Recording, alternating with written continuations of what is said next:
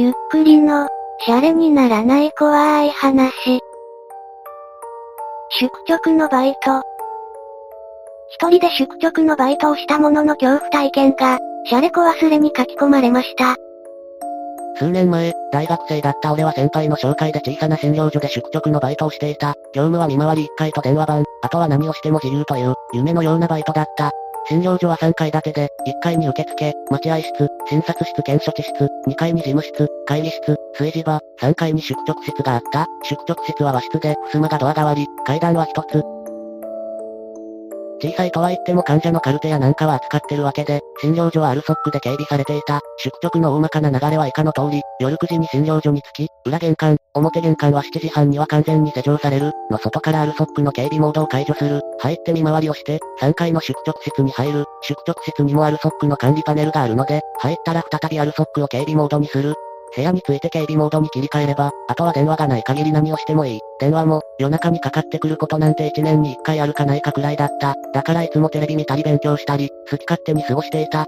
ある日の夜、いつものように見回りをして部屋に入って警備モードをつけてまったりしてた。ドラマを見て、コンビニで買ってきた弁当を食べて、本を読んで、肘を枕にうつらうつらしていた。テレビはブロードキャスターが終わって、厨房ですよのフラッシュ CM が入ったところだった。何気なく目をやった管理パネルを見て、目を疑った。ランプが、赤い、今まで、ランプが赤かったことなんて一度もない。え、なんで、と思ってパネルを見てると、赤が消えて緑が点灯した。まともに考えて、診療所の中に人がいるはずがない。所長や医師が休養で来所するなら、まず裏玄関の外からアルソックの警備を解除するはずだ。また外部からの侵入者なら、窓なりドアなりが開いた瞬間に警報が鳴るはずだ。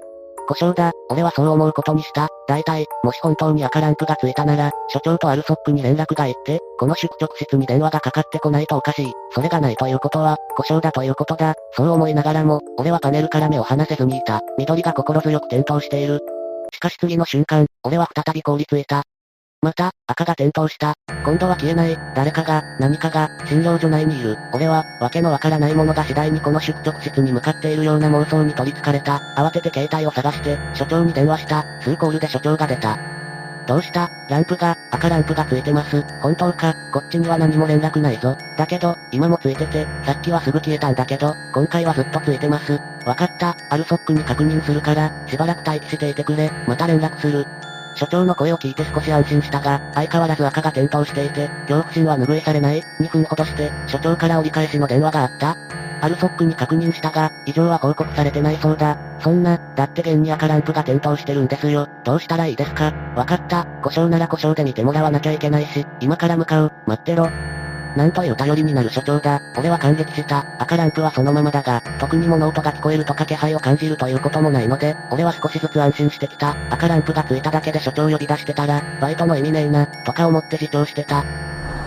しばらくすると車の音が聞こえて、診療所の下を歩く足音が聞こえてきた。3階の窓からは表玄関と裏玄関そのものは見えないが、表から裏に通じる壁際の道が見下ろせるようになっている。見ると、電気をこうこうとつけて所長が裏玄関に向かっている。見えなくなるまで所長を目で追ってから数秒後、ピー、という音とともにアルソックの電源が落ちた。所長が裏玄関の外から警備モードを解除したのだ。俺は早く所長と合流したい一心で、襖を開けて廊下へ出た。廊下へ出た瞬間、俺は違和感を感じた。生臭いのだ、なんとも言えない、嫌な匂いが立ち込めていた。また恐怖が頭をもたげてきたが、さっき確かにこちらへ向かう所長を見たし、1階に所長が来てるのは間違いないので、俺は廊下の電気をつけて、階段へ向かった。診療所の階段は各階に踊り場があって、3階から見下ろすと1階の一番下まで見える構造になっている。階段の上まで来て、1階を見下ろした。1階はまだ電気がついておらず、俺がつけた3階の電気が1階を薄暗く照らし出している。生臭さが強くなった。1階の電気のスイッチは裏玄関を入ってすぐのところにある。所長は、なんで電気をつけない？早く電気をつけて、姿を見せてくれ。さらに生臭くなった時、笛に1階の廊下の奥から音、声、が聞こえてきた。それは無理やり文字化すれば、うーん、うーん、うーん。という感じで、歌とも、お経とも取れるような声だった。ここに来て俺は確信した。1階にいるのは、所長じゃない？頭が混乱して、全身から冷たい汗が吹き出してきた。しかし、1階から目が離せない。生臭さがさらに強まり、うーん、うーん、という歌も大きくなってきた。何かが、確実に階段の方へ向かってきている。見たくない見たくない見たくない。頭は必死に逃げろと命令を出しているのに、体が全く動かない。ついに、そいつが姿を現した。身長は2メートル近くありそうで、全身肌色というか白に近い、毛がなく、手足が異常に長い、全身の関節を動かしながら、踊るようにゆっくりと動いている。そいつは、うーん、うーん、うーん、と歌いながら階段の下まで来ると、登り始めた、こっちへ来る、逃げなきゃいけない、逃げなきゃいけない、と思うが、体が動かない、そいつが1階から2階への階段の半分くらいまで来た時、宿直室に置いてあった俺の携帯が鳴った。俺は、まずい、と思ったが遅かった。そいつは一瞬動きを止めた後、体中の関節を動かしてぐるんと全身をこちらに向けた。まともに目があった。濁った目玉が目の中で動いているのが分かった。そいつは口を大きく歪ませて、へーへー、と音を出した。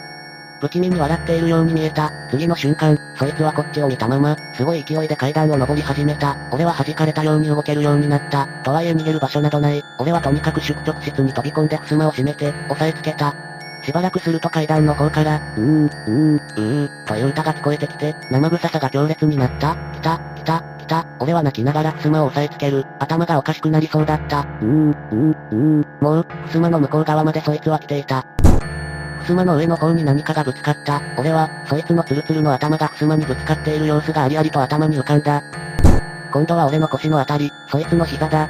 ややややめろー。俺は思い切り叫んだ、泣き叫んだと言ってもいい。すると、二人と衝撃がなくなった。うーん、という歌も聞こえなくなった。俺は腰を落として、襖から目を離すことなく後ずさった。後ろの壁まで後ずさると、俺は壁を頼りに立ち上がった。窓がある。衝撃が闇。歌も聞こえなくなったが、俺はそいつが襖の真後ろにいるのを確信していた。生臭さは、先ほどよりもさらに強烈になっているのだ。俺はそいつが、次の衝撃で襖をぶち破るつもりだということが、なぜかはっきりと分かった。俺は襖を睨みつけながら、後ろ手で窓を開けた。パターン、襖が破られる音とほぼ同時に俺は窓から身を踊らせた。窓から下へ落ちる瞬間部屋の方を見ると、俺の目と鼻の先に、そいつの大きく歪んだ口があった。気がついた時は、病院だった。俺は両手足を骨折して、頭蓋骨にもひびが入って生死の境をさまよっていたらしい。家族は体操を喜んでくれたが、担当の看護師の態度がおかしいことに俺は気づいた。なんというか、俺を怖がっているように見えた。怪我が回復して転院、完全退院はもっと先、するとき、俺はその看護師に聞いた。すると看護師は言った。だってあなた、怪我してうなされてる日が続いていたのに、深夜になると、目を開けて、口を開けて、楽しそうに歌を歌うんだから、うーん、うーん、うーん、って。